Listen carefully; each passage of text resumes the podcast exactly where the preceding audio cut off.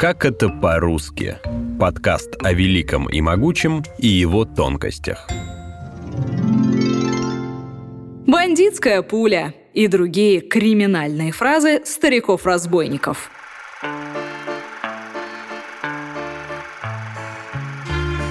Не было бы счастья, да несчастье помогло. Этой поговоркой можно описать историю создания картины «Старики-разбойники». Однажды Эльдар Рязанов попал в больницу. Там он познакомился с пожилым мужчиной, который рассказал режиссеру, что сослуживцы выгнали его на пенсию. Историей случайного знакомого режиссер поделился с драматургом и сценаристом Эмилием Брагинским. В результате 50 лет назад на экраны вышла лирическая трагикомедия, рассказывающая о двух товарищах, не желающих расставаться с любимой работой. Название фильма сразу стало крылатым и остается таковым до сих пор. Редкая криминальная новость, если в ней фигурирует группа пожилых людей, обходится без фразы «старики-разбойники».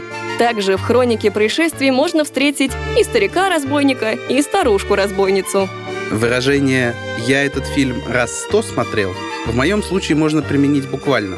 Знаю наизусть все фразы, но смотрю с интересом. Никулин, Евстигнеев, Миронов, Бурков – это золото советского кинематографа. Фразы их героев давно разобрали на цитаты и пользуются ими и по сей день.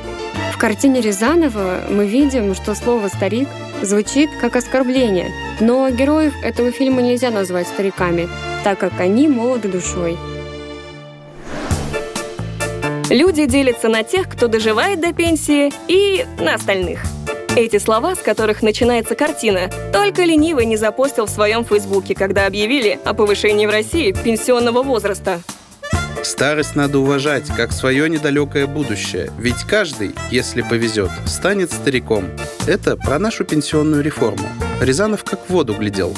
Пенсионером называется человек, которому платят за то, чтобы он не работал.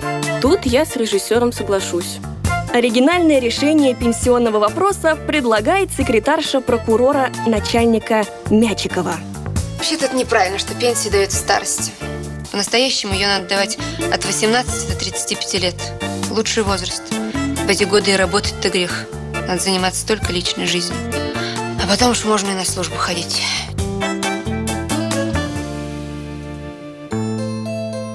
«Старики-разбойники» — история дружбы следователя Николая Мячикова и инженера Валентина Воробьева. Мужчины очень разные. Неугомонный прожектор Воробьев обзывает бабой нерешительного следователя. Я всегда говорил, что ты баба. А Мячиков постоянно критикует безумные затеи инженера. Соображаешь? Тогда я буду вынужден упрятать тебя за решетку. Я в тюрьму не хочу. Тогда подумай еще. Но это не мешает героям Никулина и Евстигнеева оставаться лучшими друзьями. Следователь Мячиков – бездетный вдовец. Работа – это все, что у него есть. Но сверху поступает указание – освободить место для так называемого блатного Проскудина. Раньше он работал в райсобесе, но попал под компанию борьбы с пьянством. Ну а кто теперь не пьет? Работаю в отделе кадров. Когда нужно оформить кого-то по рекомендации, начальница мне говорит, этот от Андрея Никонорыча. Сразу все понятно. Отношение к ситуации циничный герой Андрея Миронова выразил переделанной строкой Пушкина. Вам время тлеть, а мне цвести. На помощь Мячикову приходит его лучший друг. Воробьев разрабатывает авантюрный план. Следователь должен раскрыть преступление века – но есть одна загвоздка. Преступление века? На улице не валять, ее надо организовать. И друзья его организуют. Сначала крадут и сами же возвращают в музей картину Рембранта, а потом инсценируют ограбление своей подруги-инкассатора. Красть нужно только Рембранта. Я так всегда говорю, когда принимаю какое-то важное решение.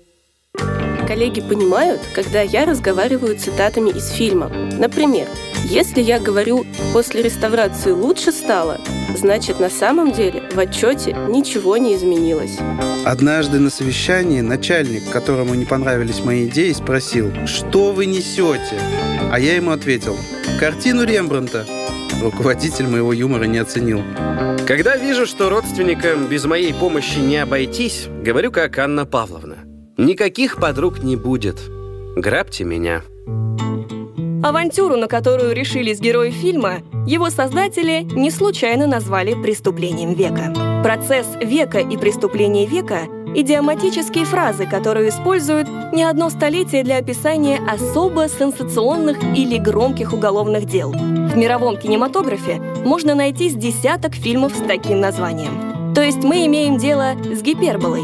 Два порядочных человека в сравнении с жестокими преступниками выглядят еще более порядочными. Но самое известное выражение произносит Георгий Бурков, сыгравший роль второго плана – прокурора Федяева. Что это у вас с рукой? Ерунда. Бандитская пуля.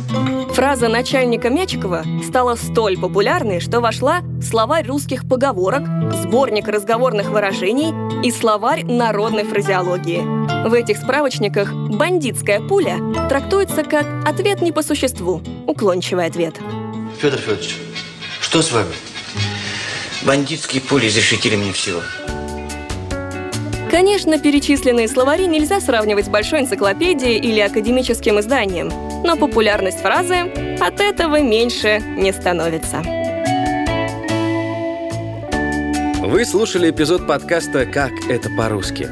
Автор сценария Елена Исайкина. Голоса эпизода Дарья Дубинина, Георгий Сладков, Артем Буфтяк, Светлана Митина и Полина Панина.